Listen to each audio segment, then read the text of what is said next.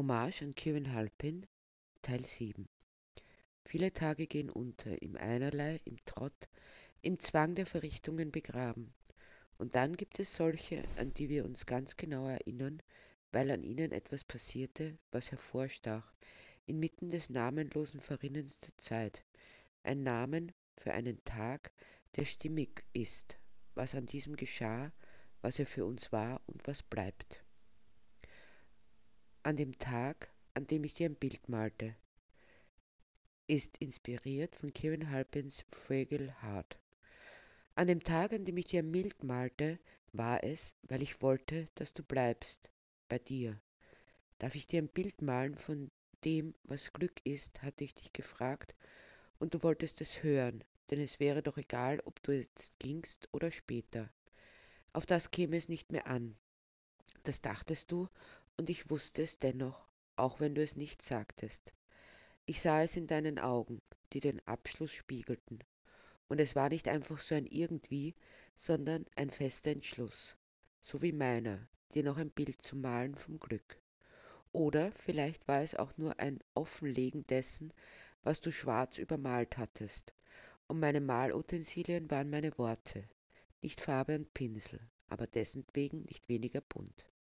Ich tanze, nackte Füße auf feuchtem Gras, ein langes schwarzes Kleid, eng und umschmeichelnd bis zu den Hüften, doch dehnbar an den Körper das Atmen anschmiegend, weit und luftig bis zu den Knöcheln, getragen von der Melodie des Windes. Die Blumen heben ihre Köpfchen, wenn meine Füße neben ihnen aufsetzen, immer neben den Klippen, preisgegeben den brandenden Wogen und die untergehende Sonne wirft ihre feurigen Strahlen auf mein gerötetes Gesicht. Und du reichst mir die Hand, ziehst mich an dich, hörst du sie auch, die Melodie des Windes? Und du schenkst der Melodie die Worte. Ich sitze, nackte Füße auf der Couch, die Beine liegen locker über deinen.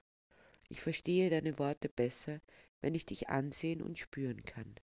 Du nimmst meine Hände, aber immer wieder brechen sie aus, denn ich brauche sie, um zu sprechen.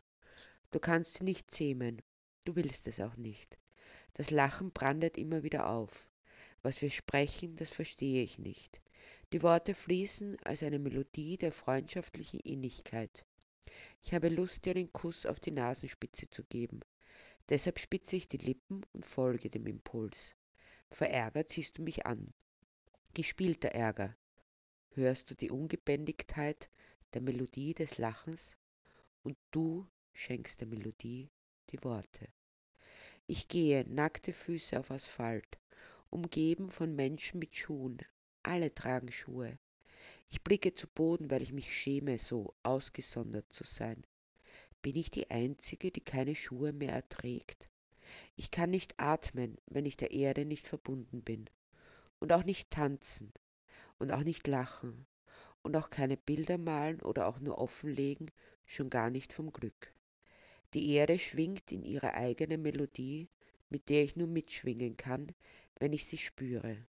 Und als ich dich erkenne, da beginne ich zu laufen, weil ich nicht schnell genug zu dir gelangen kann, und du hast deine Schuhe ausgezogen. Spürst du die Melodie der Erde? Und du schenkst der Melodie die Worte. Ich weine, der Schmerz mit all seiner Intensität, der Allmacht lässt mich erbeben, Wut und Ohnmacht und Hilflosigkeit, alles sinnlos. Da nimmst du mich in den Arm, auch wenn ich mit aller verbliebenen Kraft auf deine Brust schlage. Du lässt mich nicht los. Auch wenn ich dir das Gesicht zerkratze, du lässt mich nicht los. Du hältst mich, weil ich nicht dich meine, sondern alles andere. Ich weiß nicht genau was. Langsam verebbt mein Weinen in ein Schluchzen, in eine Erschöpfung. Du lässt mich nicht los. Deine Hand streicht über meine Wange. Du hältst mich. Ich lehne meine Stirn an deine Schulter. Liebst du die Melodie des Lebens? Und du schenkst der Melodie die Worte. Und es war mein Bild vom Glück, das ich dir mit Worten malte oder auch nur offenlegte. Vielleicht würdest du bleiben, zumindest bei dir. Es wäre ein glücklicher Tag. Die zweite Geschichte trägt den Titel An dem Tag, an dem ich den wichtigsten Satz lernte und ist inspiriert von Kieran Halpins Mission Bell. An dem Tag, an dem ich den wichtigsten Satz lernte, haderte ich mit dem Schicksal, den Gegebenheiten, den Umständen und mit mir sowieso. Von all den Menschen, die ich kenne, bin ich selbst wohl diejenige, die ich am öftesten nicht mag. Dann wünsche ich mich doch schon mal zum Teufel oder an irgendeinen unnetten Ort, aber es nützt nichts. Ich kann mir selbst nicht entkommen, hatte schon Sartre gesagt, und er musste es schließlich wissen. Aber selbst wenn ich mit mir gerade mal auskam, so wollte ich doch nicht dort sein, wo ich gerade war.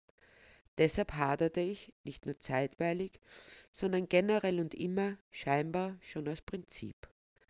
Und weil es mir schon gar nicht mehr auffiel, war es mir doch so selbstverständlich geworden wie das Atmen. Wenn ich etwas machte, wollte ich eigentlich etwas anderes machen, und wenn es dann soweit war, dass ich etwas anderes machte, wünschte ich mich zum nächsten. Wenn ich mich an einem Ort befand, wünschte ich mich an einen anderen, und wenn ich dann an diesem oder einem anderen anderen Ort war, begann ich zu lamentieren, natürlich nur im Geheimen und ganz für mich, wie schön es doch am ersten gewesen sei. So war ich an vielen Orten und tat viele Dinge, und doch tat ich sie nicht und war nicht da. Es geschah, dass ich innehielt an jenem besonderen Tag, tatsächlich innehielt und einfach da war, nicht von einem irgendwie oder irgendwann zurückkehrte. Da fand ich, dass ich tat, was ich eben tat und war, wo ich eben war.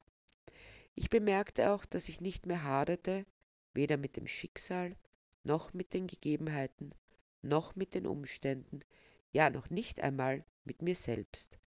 Was ich tat, tat ich gerne, wo ich war, war ich gerne, und so war ich ausgesöhnt mit mir selbst.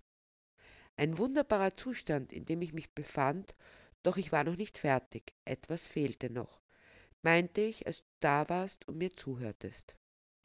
Das hört sich ja alles furchtbar idyllisch an, brummelstest du, betont, vielleicht sogar übertrieben, auf jeden Fall herausfordernd skeptisch. Es war auch so idyllisch, wie es sich anhört, sagte ich lachend und kniff dir spielerisch in die Wange. Wofür war das denn jetzt? fragtest du verdattert damit du endlich aufwachst ins Hier und Jetzt, erklärte ich, betont ernst.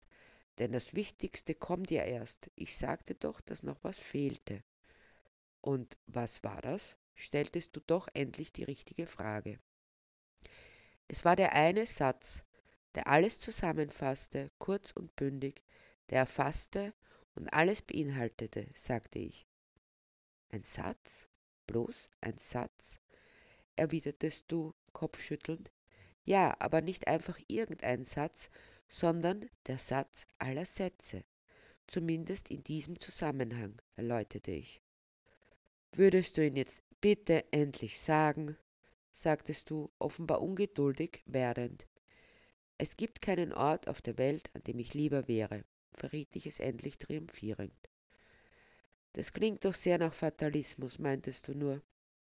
Vielleicht, wenn die Liebe zum Leben und zum Hier und Jetzt Fatalismus ist, dann soll es so sein. Aber selbst wenn ich in den schlimmsten aller möglichen Situationen wäre und mir diesen Satz denke, bleibe ich und kann es ändern. Eigentlich ist die Nichtakzeptanz der Fatalismus und nicht umgekehrt, dachte ich laut weiter.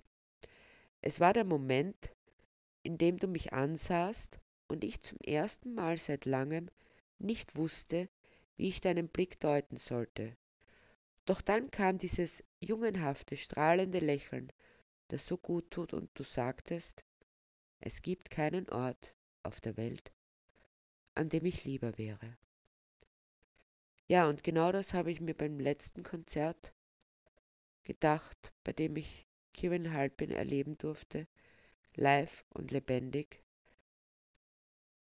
Das ist jetzt nicht mehr möglich, aber seine Musik bleibt und ich hoffe, ihr hört rein, sowohl bei Kieran Halpin als auch bei dem Podcast Love, Peace and Tofu. wo es heißt, drei Dinge, die sich nicht trennen lassen.